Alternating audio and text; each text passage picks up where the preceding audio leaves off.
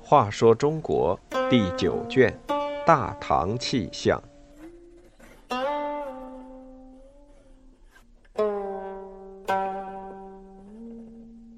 七十四，网尽天下俊杰的科举制。隋唐时期，门阀士族势力日趋没落，崛起的庶族地主阶级分享政治权力的要求日益强烈。统治者根据选天下之才、为天下之物的原则，创立了不论门第、唯才是举的科举考试制度。隋唐时期虽然商品经济发达，但大多数人仍认为当官是最理想的人生道路。科举制就是以仕途为诱饵，煽动起无数世人改变身份地位的欲望。对普通读书人来说，只要考试成功，就可以光宗耀祖，身价百倍，参加考试的人自然就很多了。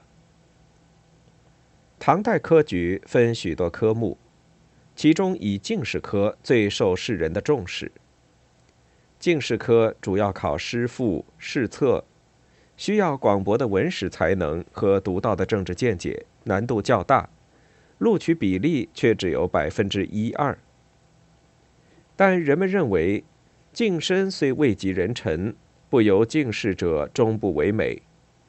于是就形成了千军万马争进进士考场的情况。五十岁中进士还算年轻，为着每年十几个，至多三四十个名额，不知有多少人耗尽一生的精力。其中经五六次考试才进士及第的人比比皆是。考二三十年才成功的也还算是幸运，更多的人在考场上蹉跎一生，却什么也没有得到。有一个叫陈存的举子，善作诗歌，考了大半辈子却屡考屡败，直到他的朋友当上主考官，想提携他，却发现他已经中风，不能说话了。通过科举入仕，实在是一条死路。但却吸引无数士子老死科场而无怨无悔，难怪有人赋诗说：“太宗皇帝真长策，赚得英雄尽白头。”唐代取士不仅看考试成绩，权贵和知名人士的推荐也能发挥一定作用。于是举子们纷纷奔走于社会名流之门，呈上自己的代表作，称行卷。如大文学家韩愈、柳宗元等，都是举子们争相行卷的对象。有人为了展示自己的文才，一次投献五百首新诗，名士读不胜读，望而生畏。举子薛宝训好以巨鞭投献，结果文稿全被贵人的管门人用来点火。更有人弄虚作假，欺世盗名。中唐时，杨衡在庐山读书，他的表弟窃取他的文稿到京师行卷，应举及第。杨衡赶到长安，责备表弟说：“我那一句‘一一鹤声飞上天’还在吗？”表弟回答说：“知道表兄最爱此句，不敢折偷。”厚颜无耻到如此程度。有些举子头衔无门，不得不别出心裁，哗众邀名。陈子昂十年居京师，不为人知。他看到一些豪贵津津乐道于一把开价百万的胡琴，就以重金买下，然后邀请众人到其寓所听琴。当百余名重玉之士慕琴而来之时，陈子昂取出琴说：“我有佳作百轴，无人赏识。”如此月宫之物，哪里值得留心呢？说罢，奋力摔毁了琴，将文稿变赠来客。一日之内声名大振，进而顺利进士及第。行卷推荐使得一些有才能的人得以显露头角，但也给达官贵人营私舞弊开了方便之门。他们利用职权请托，甚至威胁主考官。天宝年间，礼部侍郎达西巡主持考场。杨国忠的儿子杨轩原榜上无名，杨国忠知道后大发雷霆，迫使达西寻录取杨轩，还使他名列前茅。以后科场舞弊之风愈演愈烈。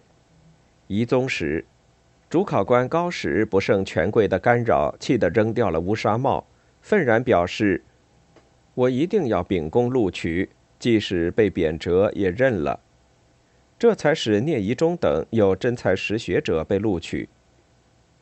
在这种风气下，如李白、杜甫这样杰出的诗人都未曾通过科举，也是毫不足怪的。进士及第是一种很高的荣誉，时人称之为登龙门。于是进士发榜成了国家大事之一，不仅举子们翘首以待，朝廷内外人人关心。发榜那天，礼部外人山人海，车马争来满境地，百千万里尽传名。榜上有名者欣喜若狂，四十多岁才高中的诗人孟郊。当即做了一首登科后：“昔日龌龊不足夸，今朝放荡思无涯。春风得意马蹄疾，一日看尽长安花。”然而落地者却痛苦不堪，有人甚至当即撕下榜文以泄愤，真是几家欢乐几家愁。种地的新进士还有一系列显示恩宠的礼仪。首先要去向主考官登门道谢，叫拜谢做主。这是举子们攀附门第、宣示身价的好机会。然后要到尚书省的都堂参谒宰相，通过庄重的仪式感受一下朝堂威严。随后就要参加名目繁多的应酬，如相识、闻喜、樱桃、月灯、看佛牙、曲江宴、杏园宴等等。其中曲江宴的规模最大，未考中的人往往在此狂饮买醉，解除烦恼，称答。杏园宴又叫探花宴，在同榜进士中选两位年轻俊美的少年做两阶探花使，骑马游遍曲江附近和长安各处名园，以采到牡丹、芍药为有运气，反之就要罚酒。探花宴后还有一次雁塔题名的活动，称题名会。新科进士一同来到慈恩寺大雁塔，选出一位书法高手，把大家的姓名刻在一块碑上，将其留在寺中。白居易二十八岁中进士，曾赋诗曰：“慈恩塔下题名处，十七人中最少年。”说的就是这一活动。科举制度不仅将审查录取人才的权力收归中央，加强了中央集权，还笼络了天下读书人，使无数士子为此奋斗终生。